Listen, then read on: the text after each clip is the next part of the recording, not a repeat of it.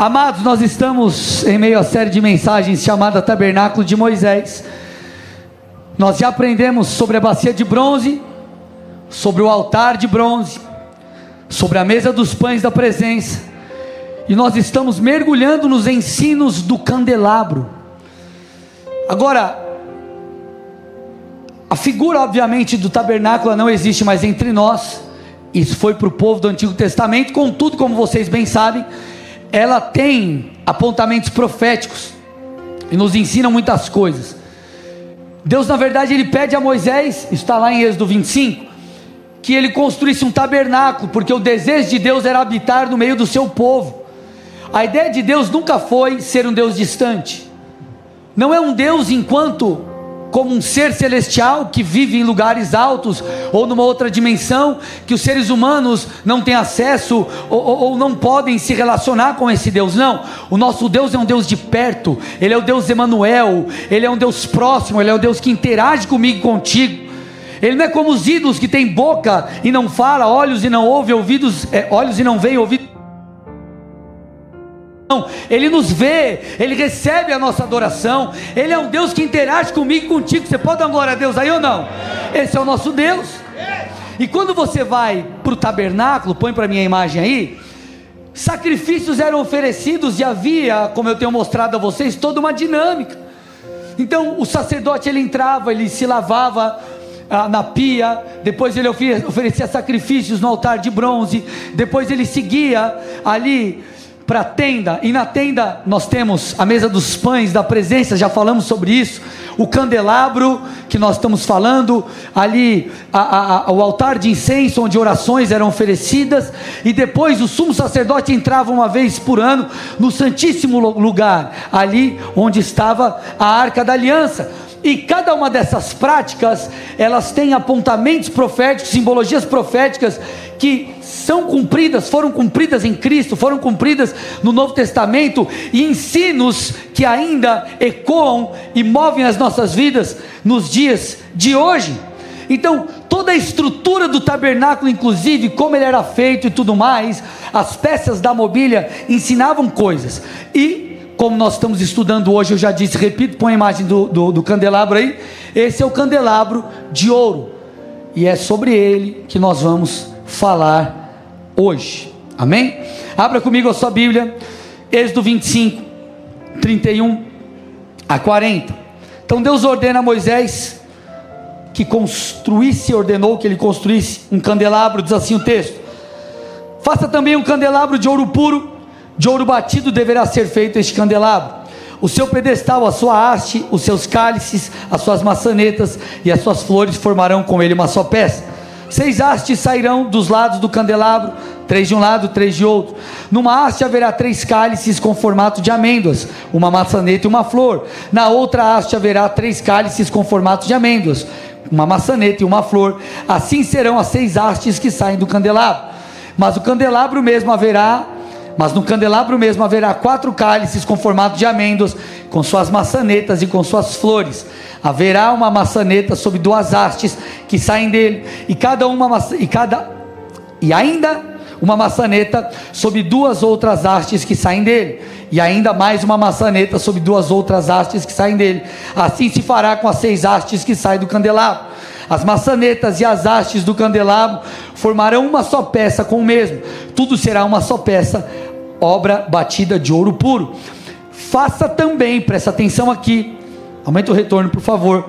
As sete lâmpadas do candelabro, as quais se acenderão para iluminar o espaço diante dele. As suas tesouras de cortar pavios e os seus apagadores serão de ouro puro. Com 34 quilos de ouro puro se fará o candelabro, com estes utensílios. Tenha cuidado de fazer segundo o modelo que foi mostrado a você no monte. Então, no culto anterior, nós aprendemos que o candelabro, ele fala sobre a luz de Cristo e sobre a luz da igreja. E hoje eu quero, eu quero falar sobre o candelabro e a interação com o Espírito Santo. O tema da mensagem de hoje é o candelabro e o fogo do Espírito. Eita glória, ó, aleluia. Como, como nós vimos aqui no texto, este afirma que o candelabro havia ali uma existência, ou existia ali na verdade, sete lâmpadas no candelabro. E essas sete lâmpadas, elas são um apontamento profético, elas têm uma relação, elas apontam para o Espírito Santo. Como que nós sabemos disso? Duas referências nos mostram essa verdade. Primeiro, o livro de Isaías, capítulo 11, versículo 2, fala sobre os sete espíritos que estavam sobre o Messias, representando a totalidade, a plenitude do Espírito Santo que existia, que estava sobre Jesus Cristo. Segunda coisa que mostra que essas sete lâmpadas, elas apontavam para o Espírito Santo, era que o fogo das lâmpadas, esse fogo das lâmpadas, fala sobre o Espírito Santo que desceu em Atos 2, em Pentecostes, aquele Espírito que veio como línguas, como de fogo, línguas de fogo. Então nós aprendemos que olhando para o tabernáculo, quando nós olhamos ali, aquelas sete lâmpadas iluminando todo o santo lugar, falam do Espírito Santo. Então, o que o candelabro pode ensinar a mim e a você, de maneira prática na relação com Deus, de maneira prática na relação com o Espírito Santo? Levítico 24, 1 a 4, aqui a gente começa a destrinchar e entrar numa parte mais prática. O texto então diz: Ordene aos filhos de Israel que tragam azeite puro de oliveira, azeite batido, para o candelabro, para que haja lâmpada acesa continuamente. Opa, olha lá. Na tenda do encontro fora do véu, que está diante da arca do testemunho, Arão a conservará em ordem, desde a tarde até pela manhã, continuamente diante do Senhor este será estatuto perpétuo de geração em geração. Sobre o candeeiro de ouro puro, ou candelabro de ouro puro, conservará em ordem as lâmpadas diante do Senhor continuamente. O que, que esse texto está dizendo, queridos? O texto está dizendo que havia uma responsabilidade sobre o sumo sacerdote de manter as lâmpadas do candelabro acesa ou acesas. Obviamente, você bem sabe, as lâmpadas naquele tempo ele não chegavam num interruptor e ligava. Não havia um disjuntor, ok? É, nós estamos falando inclusive de um povo nômade. O tabernáculo ele era montado e desmontado quando o povo migrava, precisava novamente erguê-lo e tudo aquilo era movido e as práticas, os ritos continuavam. Então eles precisavam conservar em todo o tempo, continuamente, aquelas lâmpadas acesas. Os pavios, isso está lá em Êxodo 33, 23, eles deveriam ser constantemente, devidamente aparados, porque se também eles não fossem aparados, ali no santo lugar haveria abundância de fumaça. Põe para mim de novo a imagem lá do tabernáculo, só para você entender. Aqui parece Está aberto, mas é só para uma questão didática, mas era um lugar fechado, ok? Não é um tabernáculo retrátil, você aperta o controle ele fecha e ele volta. Aqui é só para você entender melhor, tá? Então, isso era um local fechado. E a única luz ali existente era a luz do candelabro. E todo o ofício sacerdotal, ele era feito através ou sob essa luz. Assim como toda obra que nós realizamos em nome do Senhor é feita mediante a luz do Espírito, mediante a capacitação do Espírito, mediante o poder de Deus. Então o que, que nós vemos ali? Se não estivesse devidamente aparado, a fumaça, haveria fumaça ali, e o local não estaria devidamente iluminado. Pode tirar a imagem.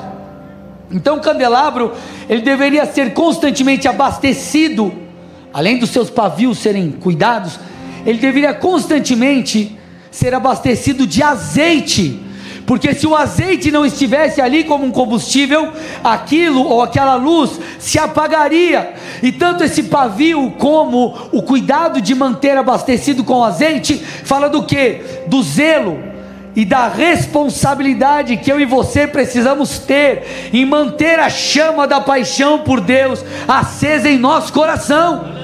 Você precisa entender que há uma responsabilidade sobre mim e sobre você. Manter a chama do amor, da paixão por Deus, não é responsabilidade dele, é responsabilidade nossa. Você precisa compreender algo aqui, nós precisamos compreender algo, amados. Um dia todos nós fomos visitados por Deus. Nós fomos salvos porque cremos na obra de Cristo, tomamos uma decisão de segui-lo verdadeiramente. Quando nos foi dada a oportunidade de, de, de, de, se arrepender e confessar Cristo, nós dissemos sim, nós abraçamos essa oportunidade. Contudo, isso só foi possível porque Jesus nos encontrou. Deus ele usou um culto, Deus usou um amigo, Deus usou uma ação evangelística, Deus fez alguma coisa, mas essa alguma coisa fez com que a mensagem do Evangelho te alcançasse, por causa disso nós respondemos.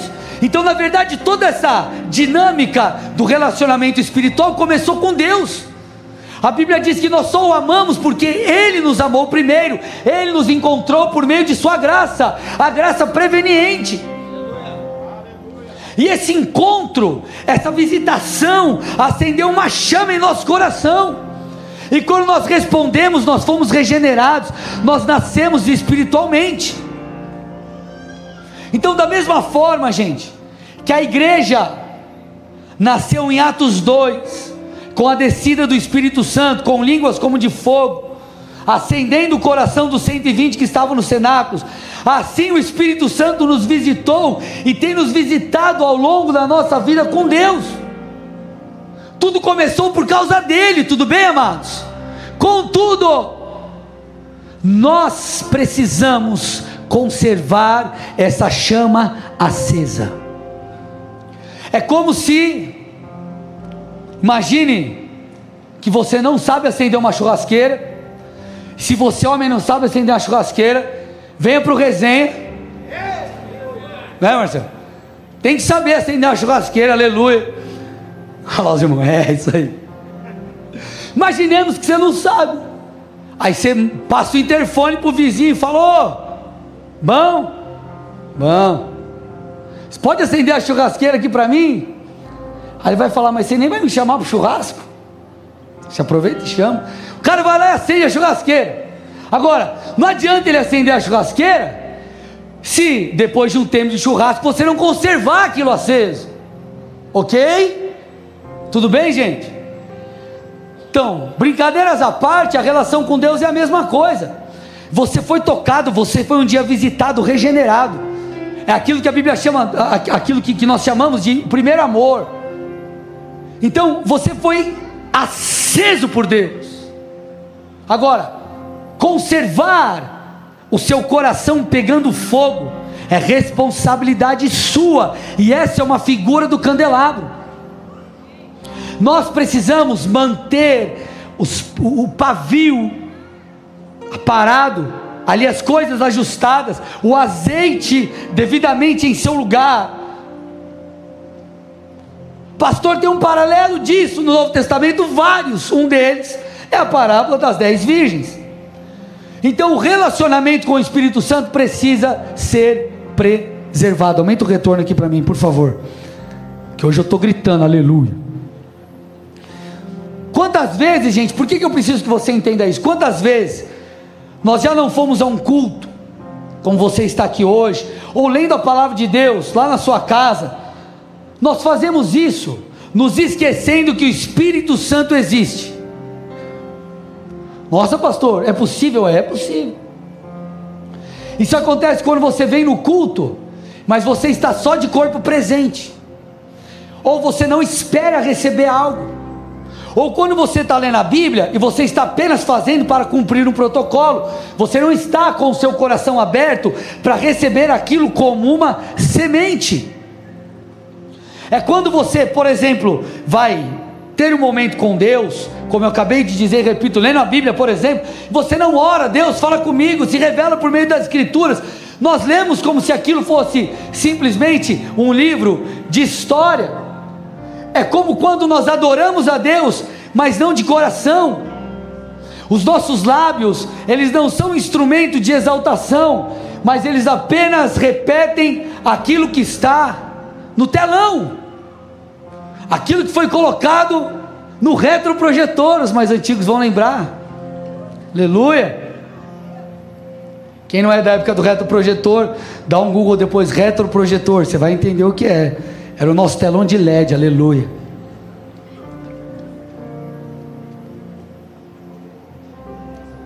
Não há vida, são práticas vazias. É como, amado, um candelabro apagado.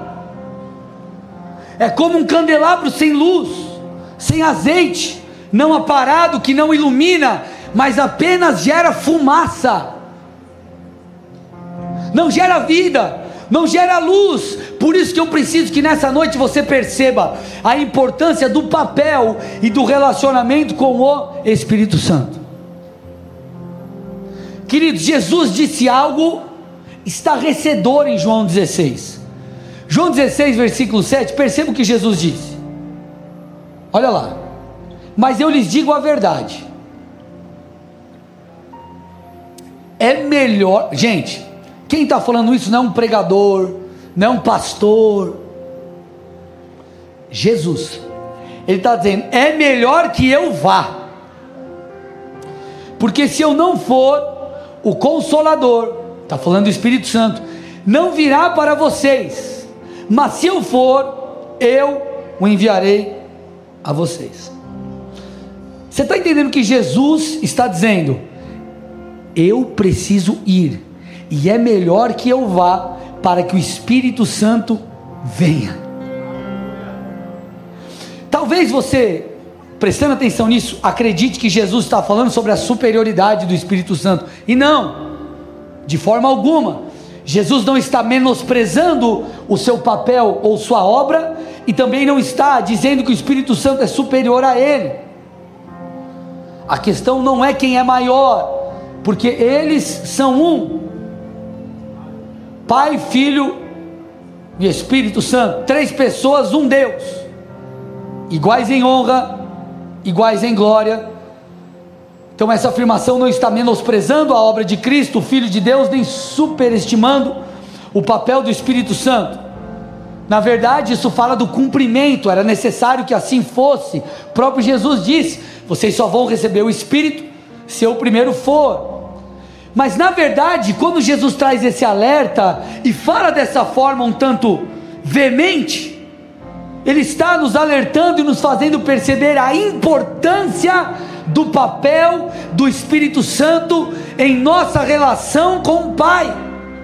Então ele está dizendo: preste atenção, eu estou indo, mas eu enviarei o Espírito Santo. E isso é tão importante que na continuação do texto ele explica, versículos 8 a 11: quando ele vier, ele vai convencer o mundo do pecado, da justiça e do juízo. Do pecado porque eles não creem em mim, da justiça porque eu vou para o Pai. E vocês não me verão mais, do juízo porque o príncipe deste mundo já está julgado. Eu tenho, olha agora o que ele diz, ainda muito mais para lhes dizer, mas vocês não podem suportar agora. Porém, quando o Espírito da Verdade vier, e ele já veio, amém, amados, e habita no nosso interior, ele os guiará em toda a verdade. Ele falará não por si mesmo, mas dirá tudo o que ouvir e anunciará a vocês as coisas que estão para acontecer. Então Jesus ele dá ênfase ao ministério do Espírito, ele diz: "O Espírito de Deus, mediante o relacionamento aí com você, crente, comigo e contigo, ele nos convencerá. Ele nos ensinará. Ele trará clareza sobre o nosso futuro sobre o nosso chamado, orientações para o nosso dia a dia. Então, da mesma forma, gente, que o candelabro iluminava o santo lugar e era uma ferramenta de auxílio para os demais serviços sacerdotais, o Espírito Santo ilumina a minha, a sua vida, ilumina a palavra de Deus a nós, traz luz e apontamento profético daquilo que nós precisamos fazer. Não há como cumprirmos o nosso chamado, não há como nos tornarmos quem Jesus espera, sem um relacionamento profundo e progressivo com o Espírito Santo. Por isso que o candelabro mostra tudo ali, a oração, ali, ali no altar de incenso, a oração estava sendo feita através ou mediante a luz que saía do candelabro. Os pães da presença estavam diante da luz do candelabro. Nós precisamos entender a importância do Espírito Santo na minha e na sua vida. Por isso nós precisamos, amados, diariamente, escute, eu vou repetir, diariamente, manter acesa a chama do Espírito em nós. Só que, gente, existe um grande problema. E o problema é que o Senhor espera, e Ele desenhou o nosso relacionamento com Ele, para ser um relacionamento progressivo e crescente. Só que o problema está onde? Nós colocamos na conta de Deus o fato do quanto recebemos dele e esquecemos da nossa responsabilidade no processo. Então, nós dizemos mais ou menos assim: ah, não, eu, eu só cheguei nesse lugar em Deus, ou eu só vivo essa medida em Deus, ou eu só fui santificado até aqui, ou enfim, eu só tenho isso em Deus, eu tenho essa maturidade em Deus, é porque Deus, Ele quer, Ele só tem isso para mim. Eu não estou dizendo que não há uma certa verdade naquilo que, nas etapas e degraus que Deus vai nos levando, enquanto Sua soberania. Mas eu preciso que você entenda muito mais que o grande fator de distinção é a nossa responsabilidade e o quanto nós estamos dispostos a avançarmos nesse processo. A Bíblia, passada a introdução aqui da mensagem, eu preciso que você preste muita atenção. A Bíblia, ela traz essa figura progressiva, ela é muito bem explicada através da visão do rio, lá de Ezequiel, Ezequiel 47, 1 a 5. Abra sua Bíblia comigo. Ezequiel 47, do 1 ao 5. Diz assim o texto: Depois disso, o homem me fez voltar à entrada do templo, e eis que saía água de debaixo do limiar do templo e corria na direção do leste, porque a fachada do templo dava para o leste. A água vinha de debaixo do lado direito do templo, do lado sul do altar ele me fez sair pelo portão do norte, para dar uma volta por fora até o portão exterior, que dá para o leste, e eis que a água borbulhava do lado direito. O homem saiu para o leste, tendo na mão um cordel de medir. Mediu 500 metros e me fez passar pela água que me dava pelos tornozelos. Mediu mais 500 metros e me fez passar pela água que me dava pelos joelhos. Mediu mais 500 metros e me fez passar pela água que agora me dava na cintura mediu ainda outros 500 metros e já era um rio que não podia atravessar, porque as águas tinham crescido. Eram águas que não se podia, que se podia nadar, um rio pelo qual não se podia passar andando.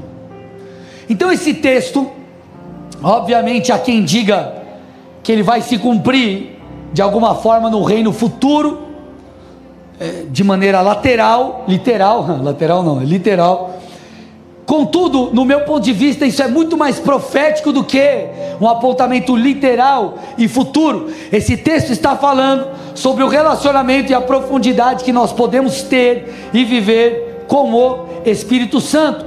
E uma das coisas que deixa isso muito claro é que, eu não sei você, mas eu nunca vi um rio que você anda 500 metros e a água está no tornozelo. Daqui a pouco você anda mais 500 metros e a água vai subindo, vai subindo de pouco em pouco, de pouco em pouco, e apenas após quilômetros, você chega em um lugar onde não dá mais pé. Então, obviamente, esta é uma figura profética, e tanto fogo fala do Espírito, como água, rio, tudo isso é figura, são figuras do Espírito Santo são figuras do relacionamento com Deus. E o texto deixa claro: a ideia de Deus é que eu e você cheguemos em águas profundas. Essa é a ideia de Deus. O texto está dizendo que o alvo, se você pegar aqui Ezequiel, você vai perceber: o alvo é chegar em águas profundas. Deixa eu te falar uma coisa: buscar águas profundas é aquilo que pessoas maduras fazem. Escute, ficar no raso deixa, deixa eu ilustrar isso aqui para você. Você lembra quando você era criança e foi lá, por exemplo, à praia? Minha filhinha já está um pouquinho maior, mas quando era menorzinha, começava aquela aguinha, chegava na praia, aquela aguinha bem rasinha, ela já se contentava. Ela não se preocupava em dar passos para lugares mais profundos. Ela pegava ali o seu baldinho, pegava suas coisinhas e ela se divertia muito ali. Contudo, conforme o tempo vai passando, meu filho já é um pouco maior, ele está com nove anos, é isso, né? Nove anos, aleluia, glória a Deus, acertei. Oxe, aleluia. Fez nove. Em outubro, estou brincando, setembro. No primeiro filho, irmão, você sabe tamanho, peso. Segundo, quando você levou no pediatra a última vez? Pediatra? Já para lá. Os pais de muitos filhos entendem essas coisas. Mas vamos lá. O tempo passou, meu filho, por exemplo, ele, você deixa ele lá na aguinha e vai falar: Ô oh, pai, quero ir para o fundo. Só que o fundo dele não é o fundo como o meu e o teu, é um pouco mais para frente, porque o que é fundo para ele ainda é raso para nós.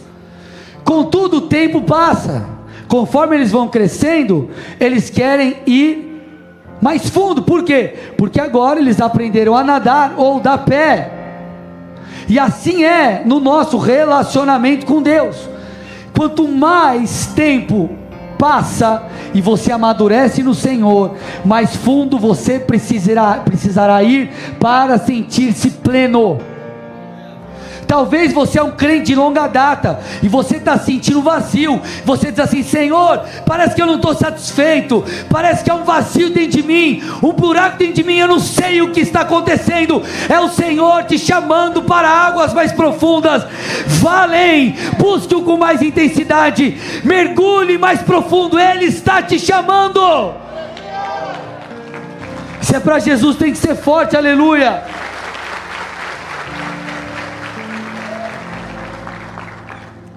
Quando você começa na jornada de fé, você vai um culto aqui, outro ali, para você te supre, te satisfaz, é, preenche o seu vazio. Mas conforme isso acontece, você diz assim, cara, mas eu preciso de mais. Aí você começa a assistir uma pregação, ou começa a ler a sua Bíblia, aí você começa a avançar, você participa de uma célula, você começa a ir além, daqui a pouco você se interessa, você começa a ler livros, você começa a se aprofundar, por quê? porque isso é o que se espera de alguém que está progredindo, de alguém que está crescendo, porque o nosso destino não são as águas rasas, mas sim os lugares profundos. Deixa eu te falar, não há tristeza maior para um crente do que os anos se passarem e ele permanecer o mesmo. Jesus nos chama a desenvolver a nossa salvação. Jesus nos chama a desenvolver o nosso relacionamento com Ele. Ele nos chama para beber dessas águas, que não são quaisquer águas, mas Ele nos chama para beber de um rio, para que rios de águas vivas fluam dentro de nós. Ele nos chama para lugares profundos, Ele nos chama para buscar dons. O que, que eu estou tentando te dizer? Será, e aqui eu faço uma pergunta, que você tem progredido na sua relação com Deus? Será que você tem progredido no seu relacionamento com o Senhor? Se você olhar para o início de 2023, para agora, será que você avançou nisso ou você regrediu? Você avançou ou você permaneceu na mesma? Você conhece mais a Deus? Deus tem mais de você ou não? Porque escute, o relacionamento com Deus precisa ser progressivo. Será que você tem ido a lugares rasos à medida que, à medida que você cresce? Ou você tem sido um adulto que se satisfaz com um baldinho? Porque deixa eu falar uma coisa: é muito legal você ir para a praia e ver um bebezinho brincando. Agora imagina você sentado, com a perninha cruzadinha assim, lá na prainha, brincando com o baldinho, irmão sei para você, mas para mim acho feio demais. Não estou falando de quando você está brincando com o teu filho, teu mas imagina você chegando na praia, você chega aqui com a boinha do Bob Esponja, o baldinho do Mickey, irmão, não é bonito não. E brincadeiras à parte para a coisa ficar mais leve. Essa é a verdade, é, isso é algo espiritualmente nós precisamos avaliar isso. O problema é que nós achamos que o rio deve vir até nós, o mar deve vir até nós. Enquanto nós somos crianças, você fica lá esperando, já percebeu? A criança fica assim. Aí vem a onda, aí a criança pula. E ela se joga, ela fica sentada, a onda vem. Você é criança, irmão. Agora, quando você cresce, você sabe que se você quer desfrutar de algo melhor, você precisa entrar no mar, você precisa entrar no rio. Deixa eu te falar uma coisa: quando, nós falamos do rio de Deus, não é Ele que vem até você, mas somos nós que vamos até Ele. O problema é que nós esperamos achando que essa é uma decisão unilateral. Nossa, Deus escolheu hoje me visitar de um jeito. E não que Deus não possa ter momentos onde Ele te visita mesmo. Ele deseja, vem e te toca, mas nós esquecemos a nossa parte no processo. Nós achamos que é porque Deus quis, ou porque Deus não quis, mas a visão de Ezequiel nos mostra o quanto iremos receber de Deus, depende em boa parte de nós. Somos nós que entramos no rio, e não o rio que é lançado sobre nós. E como isso é feito, amados? Mediante a interação contínua e progressiva com o Espírito Santo. Talvez a tua frustração está aí. Tua frustração está aí porque você não sai do lugar. Você faz, faz, faz, faz, faz e nada acontece. Por quê? Porque já era para você, enquanto mais maduro, estar indo em direção ao rio e talvez você está sentado na beira ali. Vocês estão comigo aqui ou não? Vamos mais fundo aqui ou não? 2 Timóteo 1,6. Olha o que diz o texto. algo muito interessante é ensinado aqui, Paulo falando para Timóteo nessa carta pastoral. Ele diz assim: ó, por essa razão, eu venho lembrar-lhe, eu te dou um conselho, Timóteo, que você reavive o dom de Deus que está em você pela imposição das minhas mãos. Olha o que Paulo está falando para Timóteo. Paulo está falando assim: Timóteo, reavive o dom que foi te dado. Ele não disse, Timóteo, peça a Deus que reavive o dom que eu te dei. Escute, entenda o que eu estou dizendo, ok? O que Paulo está dando ênfase aqui é que há uma, havia uma responsabilidade sobre Timóteo dele reavivar, é claro, em Deus, mediante o auxílio do Espírito, mas reavivar, fazer algo para que aquilo fosse reavivado em sua vida, e não era simplesmente algo unilateral. A palavra reavivar, reavive aqui no, do grego, ou no grego fala sobre acender novamente, despertar, avivar, acender novamente. A ideia é como se tivesse uma brasa ali apagando, e você precisa encher ali de lenha, abanar, enfim, fazer tudo que é necessário para ela acender de novo. O que Paulo está falando para Timóteo é: Timóteo, você precisa se levantar, você precisa reavivar aquilo que está sobre você. Talvez, meu irmão, você tenha entrado aqui essa noite, você está desanimado na sua vida com Deus, desanimado no ministério, desanimado. Essa é a noite que o Senhor está te chamando, Ele está dizendo: levante-se, reavive aquilo que está sobre você, volte a queimar por Jesus, volte a buscá-lo. É claro que nós precisamos de Deus para isso. Contudo, nós precisamos entender a dinâmica, e a dinâmica é: eu reajo e Deus me auxilia, eu cumpro o meu papel e o Senhor cumpre o dele. Por isso que Paulo fala aos Tessalonicenses: não apaguem o espírito. É claro que ele não está falando aqui na situação de que o Espírito Santo ele pode de alguma forma ser apagado. se, se, se, tipo, tornar inexistente, você dá um delete nele, ele ser extinto. Na verdade, aqui é uma metáfora, e o sentido da palavra aqui é abafar, é suprimir. Então ele está dizendo: não abafe o Espírito Santo, não suprima ele, não, não apague ele. O que Deus deseja, amados, na verdade é o contrário: que nós possamos dar espaço para o Espírito, que nós possamos crescer na intimidade com Ele, e que nós possamos desfrutar de um relacionamento íntimo. Essa é a figura do candelabro. Mantenha a chama acesa, cada uma delas. Sete lâmpadas, sete chamas, sete fala da completude. Mantenha aceso mantenha o candelabro aceso, mantenha a sua vida com Deus acesa. Por isso que Paulo disse aos Efésios, Efésios 5,18: Não vos embriagueis com vinho, porque isso leva à devassidão, mas deixem-se encher. Põe na revista atualizada aí para mim, na revista atualizada. Mas enchei-vos do Espírito, enchei-vos do Espírito. Então, a palavra aqui do grego, ela revela a ideia de Deus. A palavra fala sobre encher, completar. Então é como se ele dissesse assim, ó: busque a Deus, se alimente de Deus, até você se tornar cheio. Preste atenção. Até você se tornar completo. E quando você se tornar ali completo, a Bíblia diz: um abismo chama outro abismo, outro buraco vai abrir. Ele diz: se encha novamente, seja cheio do Espírito. O problema, amados, é que a nossa busca a Deus, nossa busca por Deus, ela não é uma busca progressiva.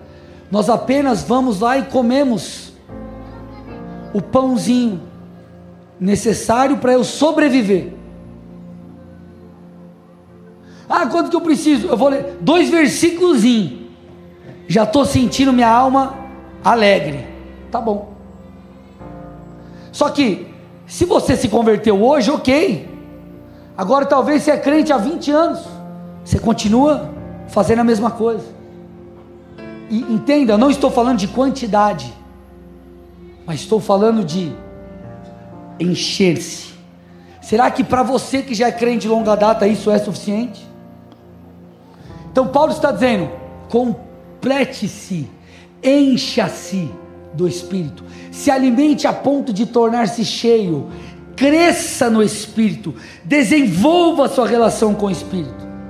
E isso não é Deus quem faz, somos nós que fazemos. Ou melhor, é uma ação em conjunto. É uma ação conjunta, você faz e a resposta celestial. O Senhor diz: vem e beba. O que, que a Bíblia está dizendo? À disposição você tem que ir lá e beber. Deus já fez a parte dele. Quando Jesus morreu na cruz, o véu foi rasgado. Nós temos livre acesso. Agora nós precisamos ir até o Santíssimo Lugar e comer, se alimentar, beber dessas águas. Ele já fez a parte dele, nós precisamos fazer a nossa. Só que entenda uma coisa: escute, o Espírito Santo não vai te obrigar, irmão. Isso é algo muito importante você saber. Ele não vai te obrigar. Apesar que pode ser que algumas vezes você já tenha passado por algum momento onde realmente te incomodou. Para você orar, para você ir buscar, para você fazer algo, mas normalmente ele nos guia, ele nos incita, ele nos convida. Vocês estão aqui, gente? Nós precisamos responder. Por exemplo, domingo é dia de culto na sua igreja. Ele está te convidando para estar aqui receber um alimento espiritual. Um exemplo. Às vezes você está em casa e você sente, cara, me deu uma vontade de ler a Bíblia. Você acha que é o diabo que colocou isso no seu coração, irmão? Acho que o cão está me impedindo aqui de fazer, assistir Netflix.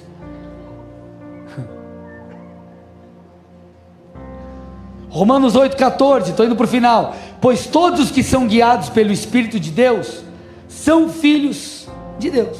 Olha lá, os que são guiados pelo Espírito. Você lembra da visão de Ezequiel? A visão de Ezequiel fala sobre um homem que o conduzia pelas águas, 500 metros, mais 500, mais 500, enfim, até que eles estivessem em águas profundas. Sabe qual é a palavra grega aqui Romanos 8,14 para guiados? Conduzir segurando com as mãos. Fala sobre alguém que te leva a um lugar, alguém que te conduz. Por isso que nós vemos em Romanos 8, 26, a Bíblia dizendo que o Espírito nos ajuda em nossa fraqueza, Ele nos guia, Ele nos auxilia. Só que, sabe qual é o grande desafio aqui, amados? Romanos 8, 26, Ele nos guia, ou melhor, Ele nos ajuda em nossa fraqueza. No nosso idioma, a palavra ajudar, ela tem uma conotação diferente do grego aqui.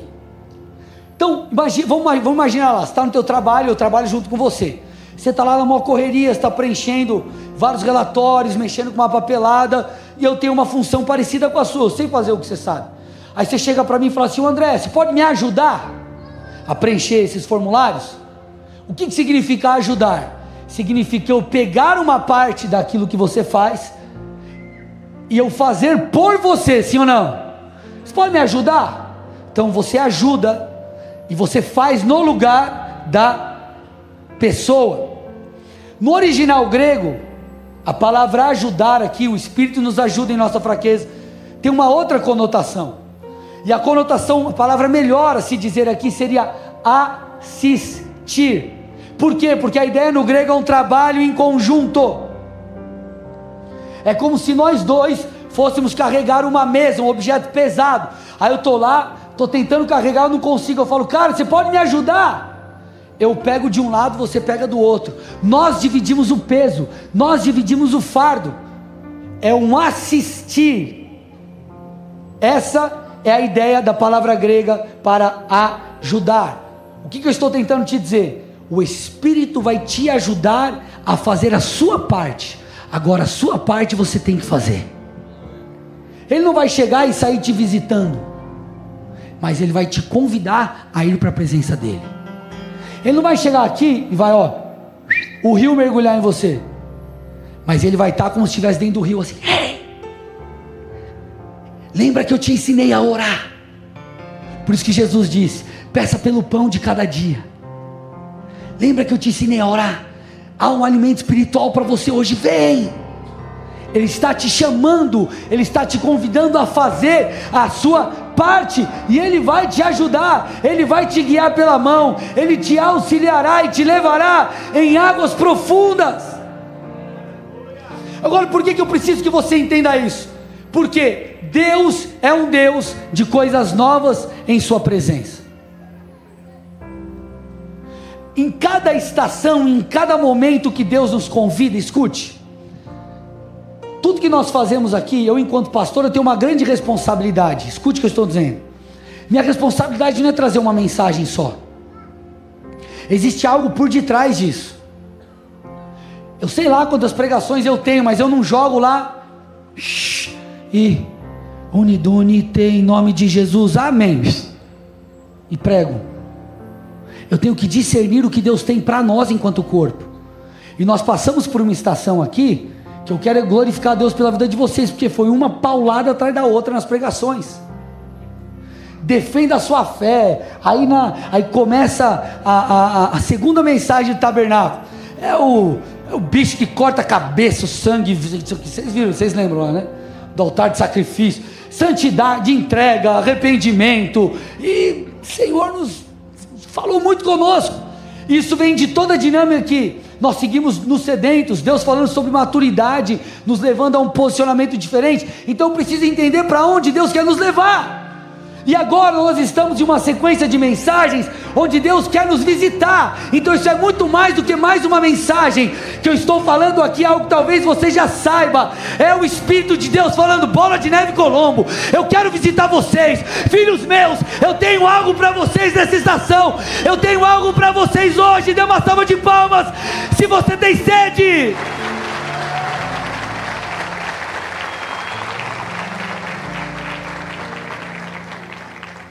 Ele está nos chamando a mergulharmos no rio. Porque escute, Deus é um Deus de coisas novas em Sua presença. Deus é um Deus de coisas novas em Sua presença. Por quê? Porque ele é uma fonte inesgotável. Escute. Nós precisamos tomar muito cuidado porque muitas vezes nós somos manipulados por Satanás e nós pensamos coisas assim: ah, eu já fui em várias conferências, não preciso em mais uma. Ah, eu já li esse livro da Bíblia, não preciso de ler de novo. Ah, eu já fui no culto, eu, eu, eu não preciso de novo. Ah, eu já escutei essa pregação, não preciso ouvir de novo. E por aí vai. E nós achamos que Deus estará nos dando o mesmo alimento. Queridos, essa é uma ofensa contra Deus. Porque Deus é uma fonte inesgotável. Você pode ler o mesmo versículo um milhão de vezes, Deus sempre terá algo novo para te mostrar. Ele sempre terá algo novo para fazer. Ele é um Deus de coisas novas. Deus é uma fonte. E fonte é diferente de uma piscina, por exemplo. De uma cisterna, por exemplo.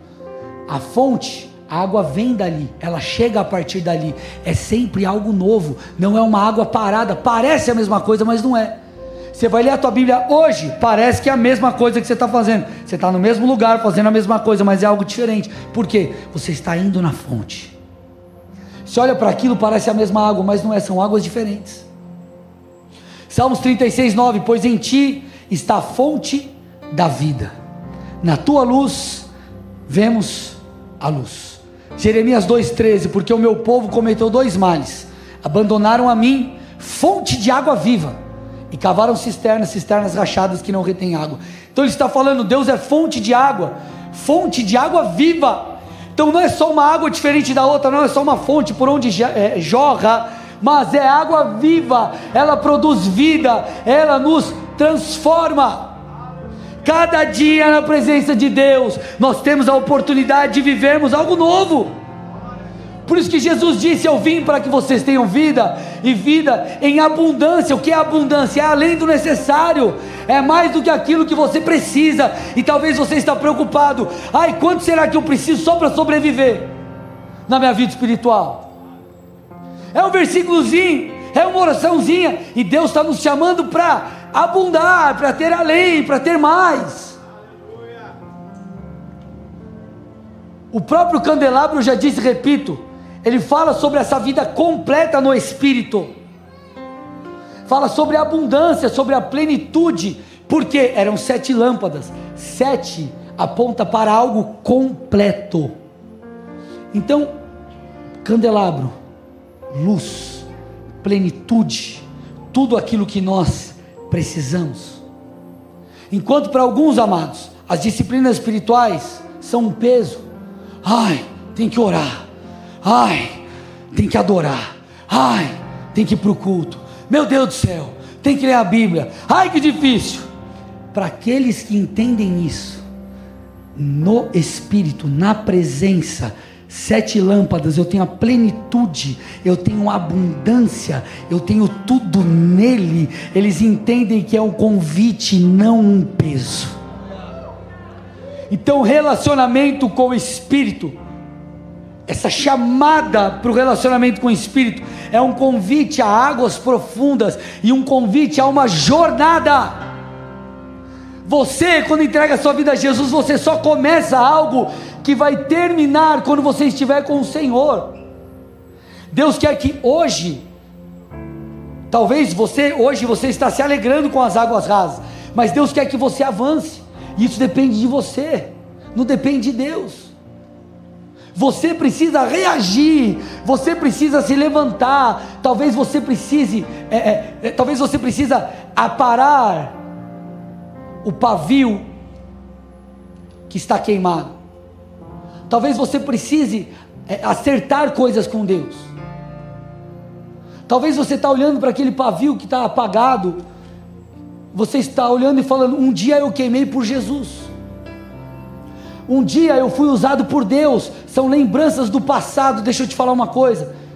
Nós olhamos para o passado e nós podemos aprender muito com ele, mas Deus quer que você olhe para frente e continue buscando coisas novas, porque o Deus que te usou ontem é aquele que quer continuar te usando hoje e te usar amanhã. Então, corta esse pavio, irmão. ajusta essas coisas, acerta o que precisa ser acertado, se conserta com Deus, coloca azeite, volta para a presença, porque Ele quer trazer luz, Ele não quer apenas duas lâmpadas acesas, Ele quer a sete, Ele quer a plenitude, Ele quer tudo de você. Então eu te pergunto nessa noite, estou terminando, será que você não precisa reavivar a sua paixão por Deus? Será que você não precisa reacender a chama? Talvez você está nessa situação, você está apagado, você está cambaleando. Hoje você vai ter que dar uma resposta. É hoje, irmão, não é amanhã, é hoje. Talvez você vai ter que ajustar ali, ó, pavio. Eu vou voltar, Senhor. Eu vou voltar. Pastor, eu não tenho força. Você tem, sabe o que você tem? Porque quando a palavra é liberada, ela gera vida. Então não deixe Satanás falar que você não consegue, você consegue sim. E você hoje vai dar a resposta certa para reavivar aquilo que estava apagado. Agora, você que já está queimando por Jesus, deixa eu te falar uma coisa. Ele está do outro lado te ajudando a segurar o peso, e ele está te puxando para que você caminhe mais 500 metros. Ele não quer que você fique nesse nível, ele quer que você vá além. Ele quer que você o conheça mais. Ele quer que você tenha novas experiências. Ele quer que você seja visitado de novo. Ele tem um alimento fresco para você. Ele quer te dar algo hoje, irmão. E a figura do maná, eu termino com isso. A figura do maná era isso. Todos os dias, o povo fazia a mesma coisa. Saía e buscava o pão que descia do céu. Fazia a mesma coisa, mas era um pão diferente a cada dia. Aí sabe o que Jesus disse? Eu sou o pão vivo que desceu do céu. Se você vai até Ele, Ele sacia a sua fome, Ele mata a sua sede, mas detalhe: o tipo de alimento que você vai receber é diferente. Agora, isso depende da sua entrega, isso depende da sua busca. A Bíblia diz: chegai-vos a Deus, e Ele se chegará a vós outros, e nós vamos fazer isso agora em nome de Jesus. Feche seus olhos e curve sua cabeça em nome de Jesus.